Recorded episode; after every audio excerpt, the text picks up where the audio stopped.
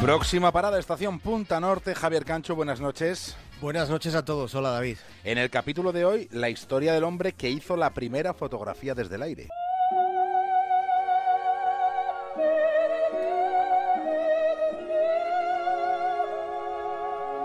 Hubo un tiempo en el que los soñadores no soñaban con hacerse ricos.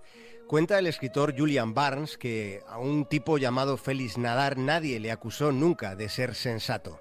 Félix Nadar fue alguien empeñado en vivir el tiempo que tenía. Y vivió con algo parecido a la plenitud hasta los 90, con una intensidad que nos daría vértigo.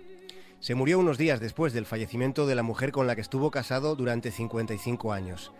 Nadar fue un rubicundo inquieto, un pelirrojo carismático. Si ustedes han leído ese libro de Julio Verne que se titula Cinco semanas en globo, deben saber que esa historia está inspirada en Félix Nadar. Primero con Google Earth y ahora con los drones es posible que haya quien piense que el fenómeno de la fotografía aérea es más o menos reciente. En realidad procede del siglo XIX. Sí, el señor Nadar fue el primero en tratar de hacer una fotografía desde el aire. Lo intentó muchas veces antes de conseguirlo la primera. Y la primera vez, la primera vez fue el retrato de una granja, pero aquella foto no se ha conservado. Podemos decir que aquello fue un instante perdido, salvo para quienes lo vivieron. En 1868, Nadar logra fotografiar desde el aire el Arco del Triunfo de París, y esa foto sí que ha quedado para la posteridad. Esa foto se tomó justo 100 años antes de que la misión Apolo hiciera la primera fotografía de la Tierra desde el espacio exterior.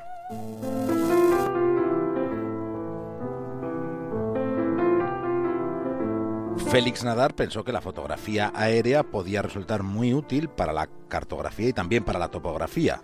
Y se pasó casi 10 años tratando de perfeccionar la técnica para poder tomar fotografías desde un globo. Lo hizo arriesgando su vida en varias ocasiones, llevando al límite sus propios retos. Nadar trabajaba con entusiasmo y, y, lo hacía en proyectos que eran considerados en su momento una locura por sus coetáneos. Pero ahora, con la perspectiva del tiempo, con ejemplos como el que has mencionado, David, el de Google Earth, se ve con claridad que su mirada estaba muy, muy por encima mucho de lo que era el alcance de la mirada de su época. Hasta tal punto que construyó un globo enorme de 6.000 metros cúbicos al que llamó el gigante. El 18 de octubre de 1863, desde Montmartre, en París, despegaba en aquel artilugio volador el gigante.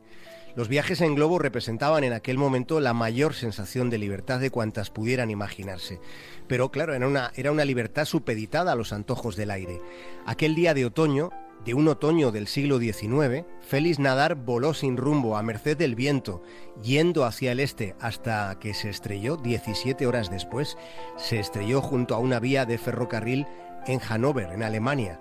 Fue trepidante y había vivido para volver a intentarlo.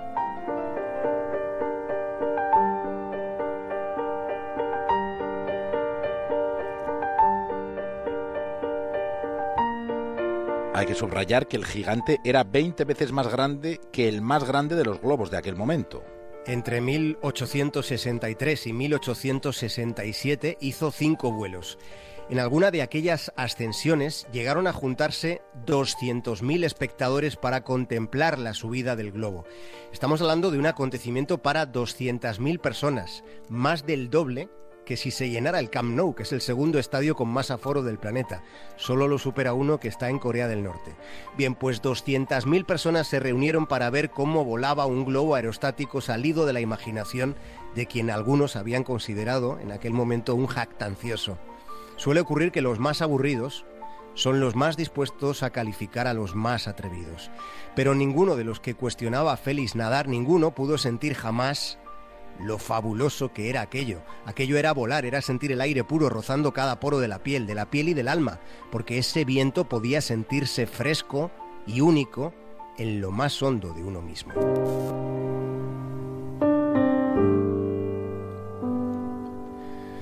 Y es que volar era mejor que tomar absenta. Félix Nadar fundó la Sociedad para el Fomento de la Locomoción Aérea. Él estaba convencido de que el fenómeno se convertiría en una industria con aparatos más pesados que el aire. Esa era la clave, decía. Nadar fue el primer presidente de aquella sociedad de utópicos. Julio Verne fue el primer secretario de aquel grupo de soñadores. Otro entusiasta, Víctor Hugo, dijo que un globo aerostático era como una hermosa nube en movimiento. Félix Nadar escribió que los tres emblemas supremos de la modernidad serían la fotografía, la electricidad y la aeronáutica. Y a la vista de los acontecimientos, con la perspectiva del tiempo, está claro que no iba desencaminado. Lo dijo cuando le quedaba todavía un trecho al siglo XIX. La mirada de Félix Nadar llegó a las nubes, pero también indagó en las profundidades. Fue pionero en el uso de la iluminación artificial con magnesio en, fotografía. Lo, lo utilizó en las catacumbas de París. En 1874, el primer profesional en la historia de la fotografía prestó su estudio a un grupo de pintores.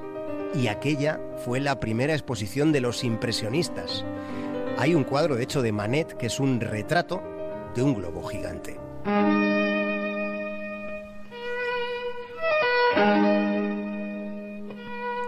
Nadar también inventó lo que llamó foto interview. Él fue el precursor del retrato íntimo y psicológico que después derivaría en los desnudos. Sí, hacía, hacía retratos mientras conversaba. En nuestro tiempo se ha dejado de conversar mientras no se deja de hacer retratos. En realidad, casi todos son autorretratos, eso que llamamos selfies. Félix Nadar decía que fotografiar es pintar con la luz que Nadar le hiciera un retrato a alguien era un honor en la sociedad parisina de la época. Por el estudio de Nadar aparecía, por supuesto, su amigo Julio Verne. Eran muy amigos, pero bueno, también había, iban otros como Charles Baudelaire, como Alejandro Dumas, Víctor Hugo, Giuseppe Verdi, Rodin, Monet, Delacroix, Sara Bernard. ¿Acaso en nuestros tiempos hay tanta gente brillante? Puede que ahora se pose mucho para las fotos, pero las fotos ya no las hace Félix Nadar conversando.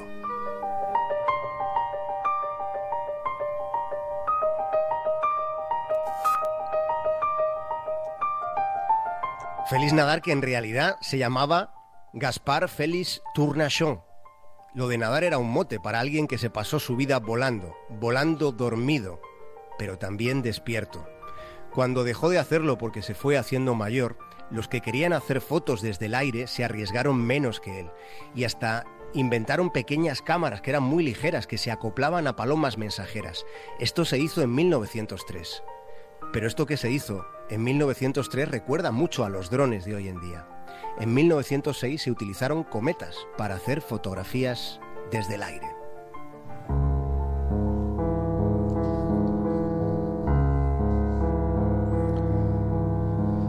Bueno, y acordándonos de los pioneros del aire, no podemos pasar por alto el mérito del físico Jack Charles, que fue el primer ser humano en hacer una ascensión en un globo de hidrógeno.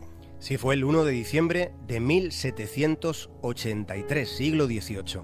Charles dejó escrito que cuando sintió que se alejaba de la Tierra, su reacción no fue de placer, fue de felicidad.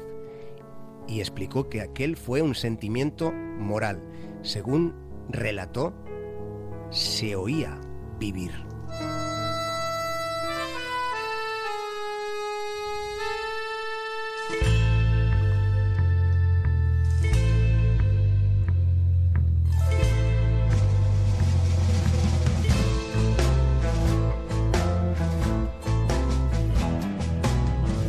Javier Cancho, hasta mañana.